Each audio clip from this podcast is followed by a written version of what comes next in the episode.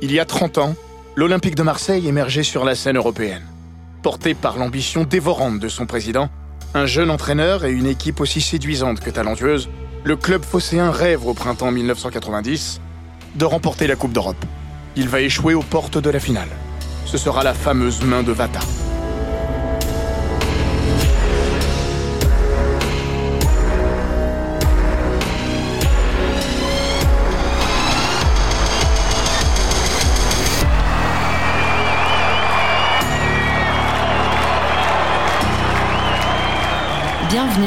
Les grands récits d'Eurosport.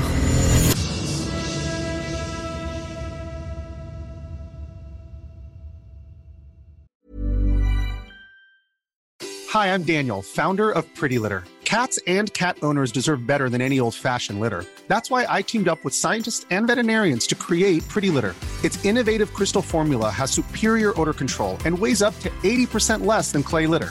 Pretty Litter even monitors health by changing colors to help detect early signs of potential illness. It's the world's smartest kitty litter. Go to prettylitter.com and use code ACAST for 20% off your first order and a free cat toy. Terms and conditions apply. See site for details.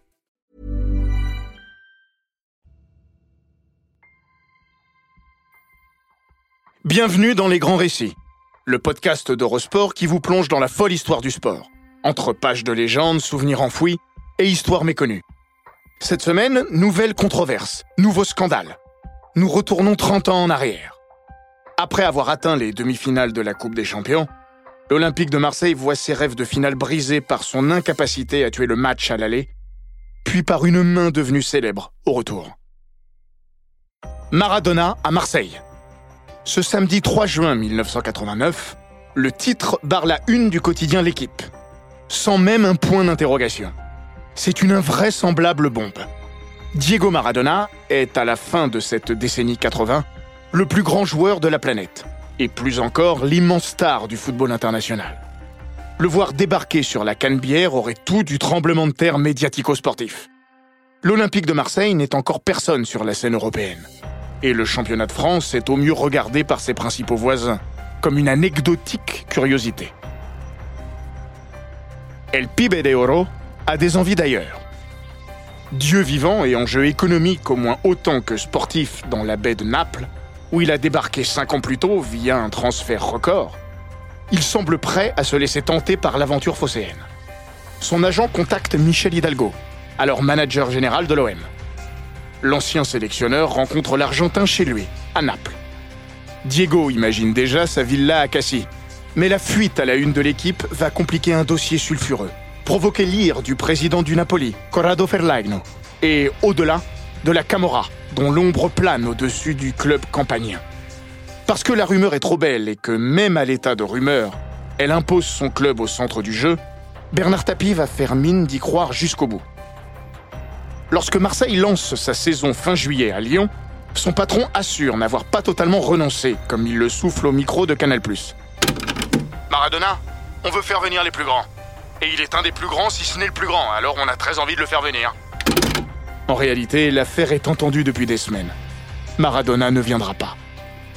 Le sport maintenant, ce n'est pas une histoire euh, marseillaise, la dernière histoire en date. Le journal L'équipe révélait ce matin que des pourparlers étaient entamés entre l'Olympique de Marseille et le plus célèbre argentin du monde, Diego Maradona, qui joue actuellement à Naples. Et puis ce soir, on apprend donc à l'instant que le contrat envisagé, qui était de 4 milliards, ne sera sans doute pas perçu puisque Maradona vient de dire non.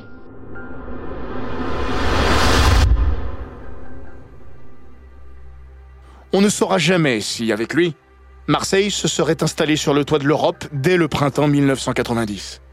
Mais il lui aurait à coup sûr conféré un statut qui lui manquera cruellement à l'heure de braquer le coffre-fort de la C1. Redevenu roi de France pour la première fois depuis 17 ans, l'OM n'est encore qu'un nain au niveau européen, selon les mots d'Éric Dimeco, une des figures défensives de cette équipe. Qualitativement au niveau, les Phocéens vont voir leur rêve brisé aux portes de la finale par une main, celle de l'attaquant du Benfica Lisbonne, Vata Matanou Garcia. La main du diable, en écho à la main de Dieu, de Diego Maradona, quatre années auparavant, lors du quart de finale de Coupe du Monde contre l'Angleterre, à Mexico. Encore aujourd'hui, Dimeco Martel, On s'est fait enfler comme un nain d'Europe, face à une équipe qui a un passé et une aura. Cette saison, pour l'OM, c'est donc l'histoire d'un double fantasme non assouvi. La venue de Maradona à l'été, une finale de Coupe des Champions envolée au printemps suivant. 30 ans plus tard, la blessure demeure vive. Même si les Marseillais ont atteint la finale, puis touché le Graal dans les années suivantes, la main de Vata reste en travers des gosiers. Peut-être aussi parce que, au-delà du sentiment d'injustice, cette équipe-là possédait un charme et une empreinte esthétique supérieure à celles qui lui succéderont.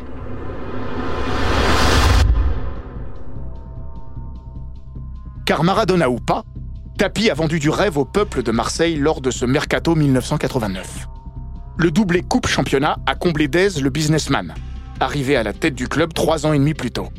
Jamais à une ambition près, surtout si elle s'avère gigantesque, Tapi veut conquérir l'Europe, et celle qu'il appelait la coupe avec les grandes oreilles.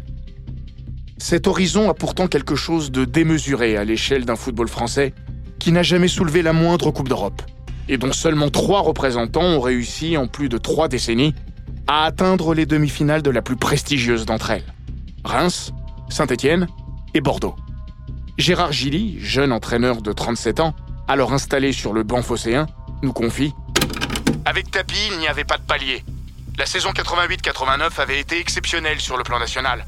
Mais là, on passait à autre chose. L'équipe avait fait le doublé, on essayait de lui donner une dimension européenne et l'objectif était clair. Il fallait aller au bout. Si Bernard Tapie a sans doute bien des défauts, il possède une force de persuasion assez phénoménale, que Franck Sauzé résume d'une formule. S'il vous lançait « Préparez vos piolets, demain matin on va monter en haut de l'Everest », vous vous disiez « Ouais, pas de problème, on va le faire ». Juste avant la malheureuse finale de Paris en 1991, Jean-Pierre Papin se souviendra dans l'équipe du jour où le boss a posé ses ambitions sur la table, devant ses joueurs. C'était au début de l'été 89. On était tous réunis dans un grand hôtel marseillais. Tapi nous a simplement dit Je veux gagner la Coupe des Champions. C'était tellement énorme qu'on s'est tous regardés. Il nous a également fixés les uns après les autres et il a continué. Bah quoi Je vous sens mitigé. Vous êtes pas d'accord? Alors tout le monde a dit OK et la C1 est devenue notre objectif avoué.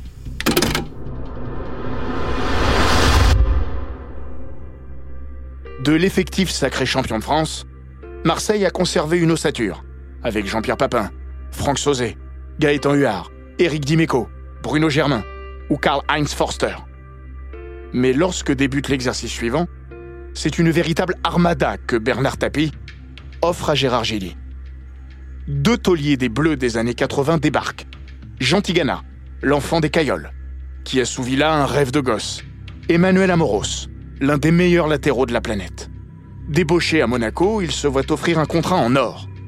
Amoros est alors le premier joueur à gagner plus d'un million de francs par mois. Autre international, plus jeune celui-ci, Alain Roche arrive lui aussi. Mais c'est le recrutement étranger de l'OM qui va passer sur la carrosserie marseillaise la couche la plus rutilante. À défaut de Maradona, le Vélodrome voit débarquer trois gros poissons. En défense, Carlos Moser, la tour de contrôle brésilienne venue du Benfica Lisbonne. Et deux artistes bientôt associés à Papin pour former un trio offensif dévastateur. Enzo Francescoli et Chris Waddle. L'Uruguayen a peut-être perdu ses plus belles années en végétant au Matra Racing, alors que l'Anglais interpelle. Certes, il est titulaire au sein du 11 de Sa Majesté, mais Tapi a déboursé une somme faramineuse pour l'époque. Trop peut-être, entend-on sur le vieux port. L'un et l'autre ont beaucoup à prouver, pour des raisons variées. Bientôt, tout Marseille sera fou d'eux.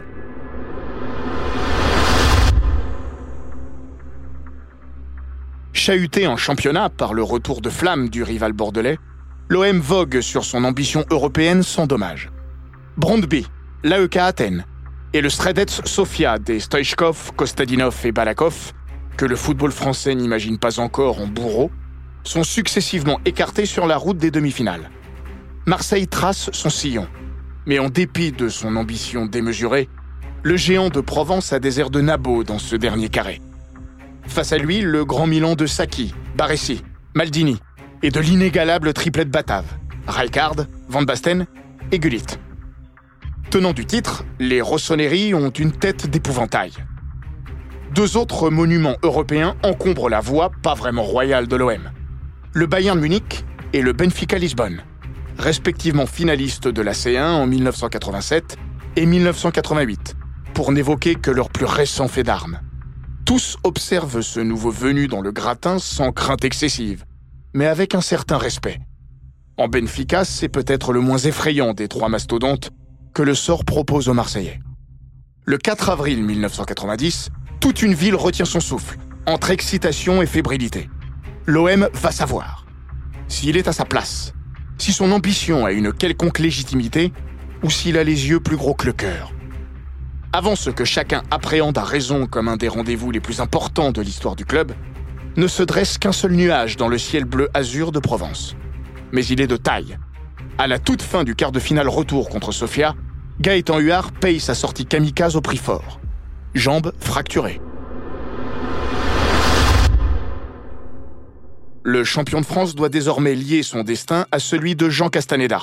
L'ancien portier des Bleus a été enrôlé à l'intersaison pour jouer les doublures. Mais ses premiers pas à Brest tournent à la catastrophe. L'ancien chat de Geoffroy Guichard ne rejouera plus en D1. L'OM recrute en urgence le Lavallois Pascal Rousseau comme joker médical. Pas de quoi rebooster la confiance de Castaneda. Il est même un temps envisagé de faire jouer contre Lisbonne le tout jeune Guillaume Varmuse, gardien de la réserve, avant que celui-ci ne se luxe l'épaule à l'entraînement. Gérard Gilly concède Ça a été l'épisode le plus délicat. Jean a perdu confiance après ses débuts difficiles. À ce moment-là, on a du mal à retrouver le Jean que l'on connaissait, qui était un gardien de but extraordinaire. C'était un truc un peu bizarre. Rousseau titulaire en Ligue 1, Castaneda est obligé d'être titulaire en Coupe d'Europe, puisque Rousseau n'était pas qualifié en C1. J'ai deux gardiens, un qui joue chaque compétition alors que ce qui était prévu, c'était que Jean Castaneda joue dans les deux. Mais on était aussi à la lutte avec Bordeaux pour le titre et il fallait aussi penser à cet objectif-là. On a fait un double pari. Le vent de panique n'est pas loin. Avant la demi-finale aller, Philippe Bergerot, alors à la DTN et entraîneur des gardiens de l'équipe de France, est appelé à la rescousse pour préparer Castaneda. Gilly, lui-même ancien gardien de but, se souvient Pour Jean, ça a été très compliqué. Il n'était pas bien du tout. Sur le match aller contre Benfica, dans les sorties aériennes, on sent qu'il souffre. Il a beaucoup de retard, ce qui le met souvent très loin du ballon. Quand on est dans cet état-là, pour un gardien, c'est dur. De fait, le vélodrome va bruisser de murmures de crainte dès que le ballon s'approchera de la cage marseillaise. Paradoxalement, la mémoire d'Éric Dimeco n'offre pourtant pas le même discours. Je n'ai pas souvenir d'avoir été tendu. On avait quand même Jean Castaneda dans le but. C'était pas Darry. Je n'ai pas le souvenir d'avoir senti de la fébrilité défensive par rapport à ça. Puis quand on regarde les deux matchs, je pense pas que ça ait joué. Jean ne peut pas faire grand-chose sur les deux buts. Donc l'excuse du gardien de but ne tient pas. Si l'OM ratera son premier rendez-vous avec l'histoire, Castan n'y sera en effet pas pour grand-chose. Gilly confirmera Jean n'est pas responsable de l'élimination. Si on avait mis un ou deux buts de plus, nous serions allés en finale avec Jean Castaneda. Un ou deux buts de plus. 30 ans après, tout Marseille se demande encore comment l'OM n'a pas désintégré son adversaire au tableau d'affichage lors de la première manche.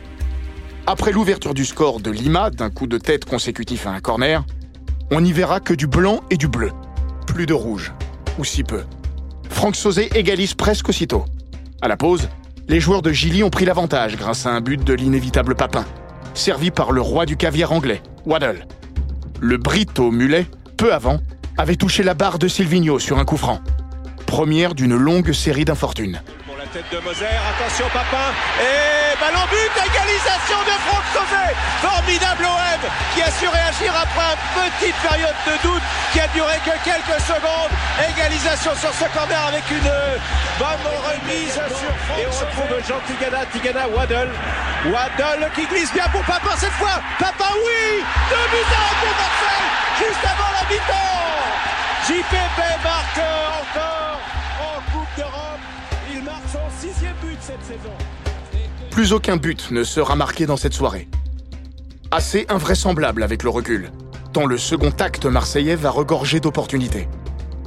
Comme sur cet extérieur du droit de Papin dès la reprise, direction le poteau, ou cet enchaînement surréaliste de deux corners à l'entrée du dernier quart d'heure. Sur le premier, Moser se jette. Le ballon touche le poteau puis la main d'un défenseur portugais. Dans la foulée, rebelote.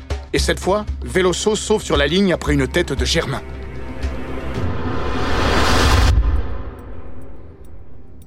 Un homme va symboliser plus que tout autre la grandeur et les malheurs marseillais ce soir-là. Enzo Francescoli. Cette saison n'a pas toujours été rose pour El Principe. Pendant que Waddle devient l'idole des foules, tant par son jeu que son exubérance, Enzo accumule les petites blessures. Il n'y a pas toujours de place pour lui et le duo Papin-Waddle ne se meut pas d'évidence en trio. Mais contre Lisbonne, Gérard Gilly mise sur sa triplette. Il ne va pas le regretter. Ce ne sera pas le soir de gloire de Francescoli, parce qu'il ne marquera pas. Si héros il est, c'est d'abord un héros malheureux. Mais son récital a durablement marqué les esprits. Eric Dimeco est aux premières loges pour y assister. Les deux hommes évoluent dans le même couloir, à gauche. Quand tu joues avec Enzo, tu as un souci de moins qui s'appelle la relance. Tu peux lui envoyer des ballons qui tournent dans tous les sens, ça bouge pas. C'est sûrement son plus beau match avec l'OM. Il est énorme, il marche sur l'eau. Il fait l'amour avec toute la défense du Benfica. Et je pense que c'est pas de la maladresse devant le but, mais de la malchance. De ce match, j'ai surtout le souvenir de la performance XXL d'Enzo. Il fait un truc de dingue. Mais il ne marque pas. Quand les Marseillais quittent leur pelouse sous l'ovation méritée du Vélodrome, un drôle de sentiment les habite. Ils ont livré une merveille de match, peut-être un des plus beaux de l'histoire du football français sur la scène continentale. Même avec trois décennies de recul, le visionnage de la rencontre laisse le souffle coupé devant l'intensité du rythme. Et son engagement d'un autre temps, des deux côtés, comme le souligne Gérard Gilly. C'était un combat d'une intensité incroyable. Je l'ai revu dernièrement par curiosité. J'étais un peu mort de rire en voyant l'arbitrage. J'ai vu des tacles.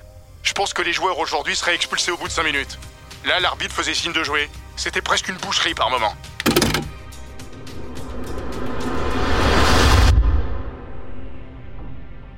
Mais la maigreur de leur avantage ne rend pas justice à la démonstration des Olympiens. Dans le sport, Aldaïr, le défenseur brésilien du Benfica, témoignera d'ailleurs Au match aller, les Marseillais auraient dû nous battre 4 ou 5 à 1. Bientôt, tout le monde ne parlera plus que de la main de Vata. Mais l'OM aurait dû se mettre à l'abri d'un coup fourré. C'est le 4 avril, pas le 18, que l'équipe de Gilly a vu la finale s'évaporer. Le technicien provençal insistera. Vous savez, dans une demi-finale comme ça, il ne faut pas laisser passer sa chance. Cette chance, elle peut être au match aller, au match retour, dans le premier quart d'heure, la dernière demi-heure, peu importe. Mais arrive un moment où elle est là, et il faut savoir faire la différence. Nous, malgré un très grand match, on a trois poteaux, des arrêts exceptionnels du gardien adverse, des occasions gigantesques manquées, et on ne gagne que 2-1. On reste à la merci. À la merci, ça pouvait vouloir dire un grand match de Benfica, un mauvais match de notre part, ou des aléas de jeu. Ce sera la réponse C.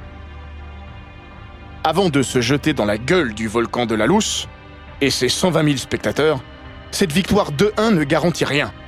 Même si désormais, Marseille sait qu'il est à sa place. Dimeco se souvient Malgré tout, on montre ce soir-là que l'on est supérieur au Benfica. On leur fait la misère. Et ne l'oublions pas, c'est une grosse équipe européenne à ce moment-là. Or, à l'époque, nous, on est des nains. Eux, c'est Valdo, Aldair, Ricardo. C'était l'équipe du Portugal renforcée par des Brésiliens monstrueux et des Suédois de très haut niveau avec Magnusson et Tern. Fort sur la pelouse, le grand club portugais est aussi malin en coulisses. Dès la fin du match aller, Joao Santos, le président du Benfica, sonne la charge avec de lourds sous-entendus. Les Marseillais font preuve d'une force physique étonnante. Nous ne savons pas pourquoi le contrôle antidopage n'existe pas à Marseille. Nous allons demander à l'UEFA d'en effectuer un au match retour. Santos se voit réprimandé par l'UEFA, mais l'enjeu de sa tirade était ailleurs. Il fait diversion, agace l'adversaire, et ce faisant, le perturbe, tout en chauffant à blanc son public. La veille de la seconde manche, lors de sa séance d'entraînement, l'OM est reçu par des chants peu accueillants. Drogué, cocaïne, Et puis enfin, le drame de Marseille. L'OM s'est bien battu, mais elle a été éliminée de la Coupe d'Europe de football. Et pourtant, un fantastique match aller, il y a 15 jours, un bon match hier soir, mais un but discutable des Portugais qui les a crucifiés à 7 minutes de la fin seulement. Il est 22h, heure de Paris, lorsque les deux équipes se lancent dans la lutte finale. L'Estadio de la Luz, ancienne version, est aussi impressionnant que son dieu. Plus moderne, le nouveau stade construit pour l'Euro 2004 n'en impose pas autant. Eric Dimeco nous a confié Je n'oublierai jamais la Lousse. À l'époque, ce n'est pas la Lousse de maintenant, hein. C'est 120 000 personnes. Un stade magnifique, coupe-gorge. Chez eux, les Marseillais ont démontré leur qualité pure. Maintenant, il faut y adjoindre une grinta, une solidité, une force de caractère pour tenir dans cet enfer rouge. Une question se pose au vu du scénario de l'aller. Comment doivent-ils appréhender cette seconde manche? Sauzé résume le sentiment général. Si on va chercher le 0-0, on a perdu. Ce serait un suicide. Et puis, quel gâchis de brider un Waddle ou un Papin. Il a raison, bien sûr. Mais des paroles de principe à la réalité du jour J, cette assurance-là va se fissurer. Presque sans le vouloir. À ce sujet, Gilly concédera. On fait un très bon début de rencontre avec une grosse occasion sur une tête de Moser. Mais c'est vrai, on s'est inconsciemment accroché à ce résultat au fil du match. Dimeco, lui, s'insurge presque. Mais comment reprocher une équipe qui a gagné 2-1, va dans un stade comme celui de la Lousse à l'époque, qui est chaud bouillant et affronte une équipe aussi forte, de peut-être calculer un petit peu Après coup, quand on connaît le résultat, on peut le dire. Mais même si on avait Waddle, Papin et Francescoli, et que l'on avait une équipe qui jouait, on était quand même très fort défensivement. Alors comment reprocher ça au coach et même aux joueurs?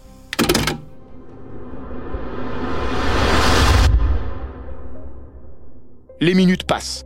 Les dizaines de minutes bientôt. Benfica ne pousse même pas. Pas par manque d'envie, mais faute de moyens. L'entraîneur phocéen rappelle On sentait qu'on avait une emprise sur le match.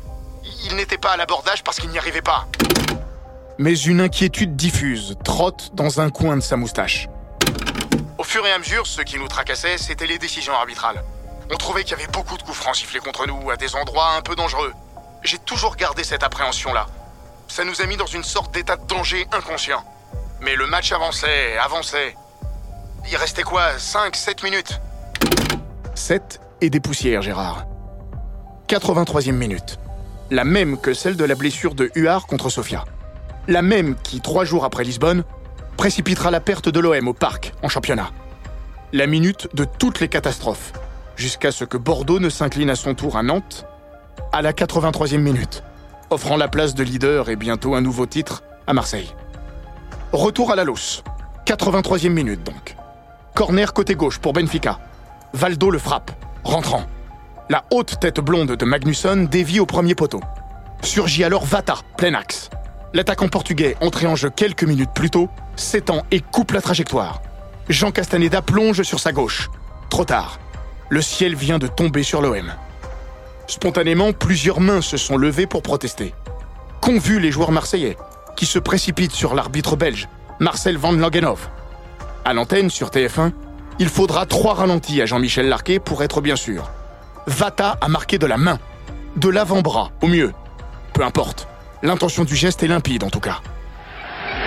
Corner pour Benfica, tête de Vata, 1-0 pour les Portugais. Marseille et Jean Castaneda protestent, pourtant le but est accordé. Alors, que s'est-il passé sur ce corner? Eh bien, Vata dévie le ballon de l'avant-bras. L'arbitre pourtant va accorder le but. Du banc, Gérard Gilly n'a rien vu. Mais il a compris. Le rebond du ballon m'avait paru bizarre, il m'avait semblé taper sur sa poitrine, mais dans ma tête, je me suis dit il doit avoir une poste de chameau ce joueur pour voir le ballon repartir aussi vite avec une telle trajectoire. Mais je vois la réaction unanime des joueurs. Les 11, c'est rare. Parfois vous avez un gars qui lève la main, mais là les 11 en même temps. Eric Dimeco, lui, est le témoin le plus direct de la scène. Au marquage de Vata, il déclare Tout se passe devant moi. Je le vois toucher le ballon de la main. Je lève la main par réflexe parce que je crois que tout le monde l'a vu. C'est une évidence pour moi à ce moment-là. Ce sont des secondes qui durent des minutes en réalité. Et quand je me rends compte que l'arbitre de touche est dans mon dos et ne peut pas la voir, et que j'aperçois aussi que l'arbitre est à l'opposé de la surface et qu'il ne l'a pas vue, là j'ai un grand frisson qui me parcourt. Mauvaise foi de l'arbitre Sûrement pas. Regardez, sur ce corner, ils sont au moins 7 joueurs à masquer l'action. Pour l'arbitre, il est impossible d'être sûr, alors dans le doute, il accorde le but. Dans le vestiaire, c'est la dévastation et l'hébétement. Gilly s'en souvient très bien. Il y avait un grand silence, parce qu'on ne comprend pas ce qui vient de nous arriver. On sait qu'on est éliminé, mais on ne comprend pas. De son côté, Enzo Francescoli confiera dans la Provence. Avec le recul, je ne sais pas comment on a fait pour ne pas tout casser à la fin du match. La déception ne s'est pas atténuée avec le temps. Il s'agit du plus grand moment d'impuissance de ma vie entière. Savoir que tu es en train de te faire voler et que le monde entier est en train de le voir, c'est une sensation indescriptible.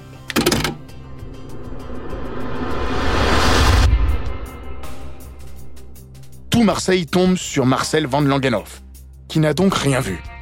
Dans un documentaire de RMC, il est revenu en janvier 2020 sur cet épisode qui a figé sa carrière. Plus que d'erreur, il parle de malchance. C'est triste, c'est désagréable comme tout. Et j'aurais préféré que tout soit correct. Mais quand vous voyez les images, vous voyez mon placement. Je suis masqué par six joueurs, donc c'est pas de ma faute. Il a bien vu les malheureux Marseillais lui tomber dessus. Mais que faire? Son honnêteté, de son point de vue, fut presque d'assumer son erreur sur le moment. À qui tu vas demander? À ton juge de touche? Il ne sait pas non plus. Tu vas dire au hasard qu'il y avait main quand tu ne l'as pas vu Alors tu es un tricheur. Si tu reviens sur une décision que tu n'avais pas prise en te faisant influencer, alors là c'est pas bon. Il faut être honnête envers soi-même. Tu ne l'as pas vu, tu ne l'as pas vu. Voilà pourquoi Gilly regrette aujourd'hui. Si la VAR avait existé. La tentante théorie du complot va fleurir. Corrompu, ce bon vieux Marcel? Non, Dimeco assure. À aucun moment je n'ai eu ça en tête. Comme quoi l'arbitre a été acheté ou que l'OM s'est fait arnaquer, c'est pas mon impression. Il y a main. On s'est fait escroquer, mais par Vata. J'en ai toujours voulu à Vata. Il confessera quand même une forme de compréhension. Si c'est un coéquipier à moi qui le fait, je me demande si je ne le remercie pas toute la vie. Ce sont les petites histoires du football qui font les grandes histoires. Vata. Quatre lettres qui ont encore les nuits du vieux port. À Marseille, personne ne le connaissait vraiment. D'un geste, un seul, il est devenu une bête noire pour l'éternité. Un personnage honni. Il va d'abord nier, non sans un certain culot. Je ne l'ai pas touché de la main, j'ai poussé le ballon dans le but avec la poitrine. En 2010, il n'en démordait toujours pas. À l'heure des retrouvailles européennes en Ligue Europa contre l'OM et le Benfica. Ces deux vieilles gloires un peu défraîchies. Les gens continuent d'en parler, inventent des histoires. Je respecte l'opinion de chacun, mais 20 ans après, j'ai la conscience tranquille. On n'arrête pas de parler de la main du diable, mais je n'ai pas marqué avec la main. Timeco me poussait, me tirait le maillot et j'ai marqué de l'épaule. En dehors du dénouement de la séquence, l'ancien défenseur international n'est pas loin d'acquiescer. L'erreur que je fais, c'est que je suis au marquage serré sur lui. Quand je sens qu'il va me passer devant, je le retiens. Et je me demande si son réflexe d'aller mettre la main n'est pas parce que justement on est au duel et que l'on se tient tous les deux. Depuis, je me demande toujours, s'il a un mètre d'avance sur moi, je sais pas s'il le met. Mais ça, ce sont les regrets que tu as quand tu refais l'histoire. Les dénégations de Vata, si elles peuvent se comprendre, n'ont pas convaincu grand monde, y compris à Lisbonne. Aldaïr avouera Sur le coup, j'étais pas sûr que mon coéquipier avait marqué de la main, mais je l'ai su rapidement.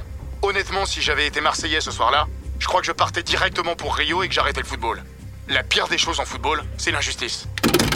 Après la catastrophe, entre en scène Bernard Tapie, lequel va prononcer des mots dont l'écho résonnera a posteriori avec un sens tout particulier lorsque l'affaire OMVA éclatera trois ans plus tard, précipitant la chute du grand Manitou marseillais et celle de son club.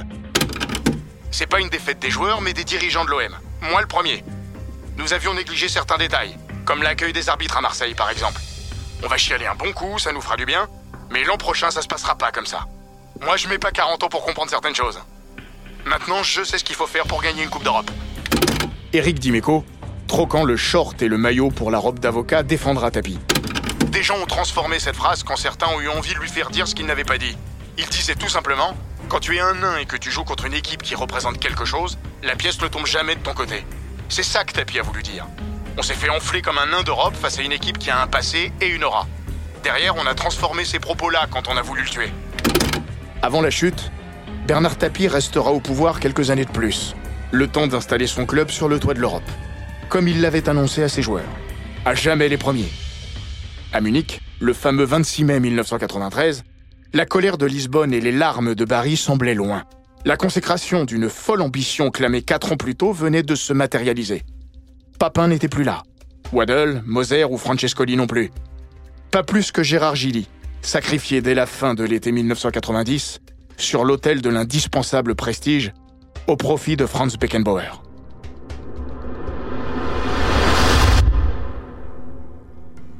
Mais la double confrontation avec le Benfica, pour le meilleur et le pire, a posé les jalons des aventures suivantes.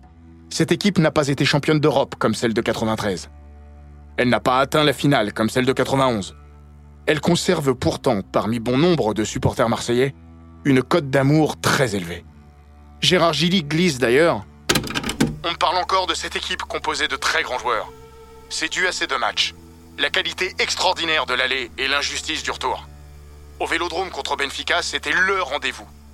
Et elle en a fait un rendez-vous lumière, créant une sorte de rêve presque hystérique dans toute la ville. L'équipe est restée ancrée dans l'esprit des gens pour sa qualité de jeu. Ce rêve qui est né et cette injustice. Éric Dimeco, lui, a été de toutes les campagnes. Il est même le seul Marseillais à avoir vécu le triptyque Lisbonne, Paris, Munich. Pour lui aussi, la QV 1990 conserve une place spéciale. C'est la plus belle équipe dans laquelle j'ai eu la chance d'évoluer, celle dans laquelle j'ai pris le plus de plaisir. Alors chacun pourra se positionner. Quel héritage est le plus enviable? Celui d'un Vata décisif héros d'un soir aux yeux aveuglés de la lousse, mais associé pour toujours à cette seule image d'un but entaché d'une tricherie? Ou celui d'un Francescoli, artiste génial mais inabouti, dont la grâce soufflera à un certain Zinedine Zidane, dont il était l'idole, le prénom de son fils aîné Vata, Francescoli. Benfica, OM. Autant de faces d'une même histoire qu'ici et là-bas, on se raconte encore avec un nœud dans le bide ou un sourire en coin. Tout l'art subtil des grandes controverses.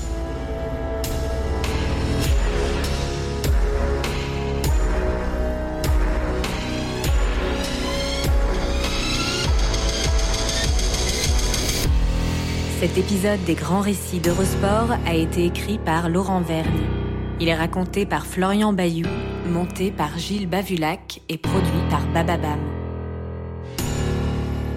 N'hésitez pas à vous abonner, commenter, partager et noter ce podcast sur Apple Podcast, Google Podcast, Castbox, Spotify, Deezer et toutes les plateformes audio.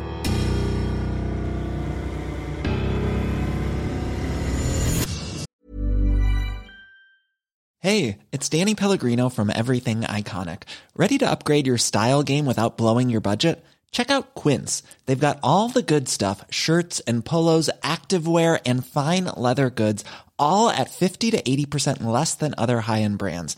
And the best part? They're all about safe, ethical, and responsible manufacturing.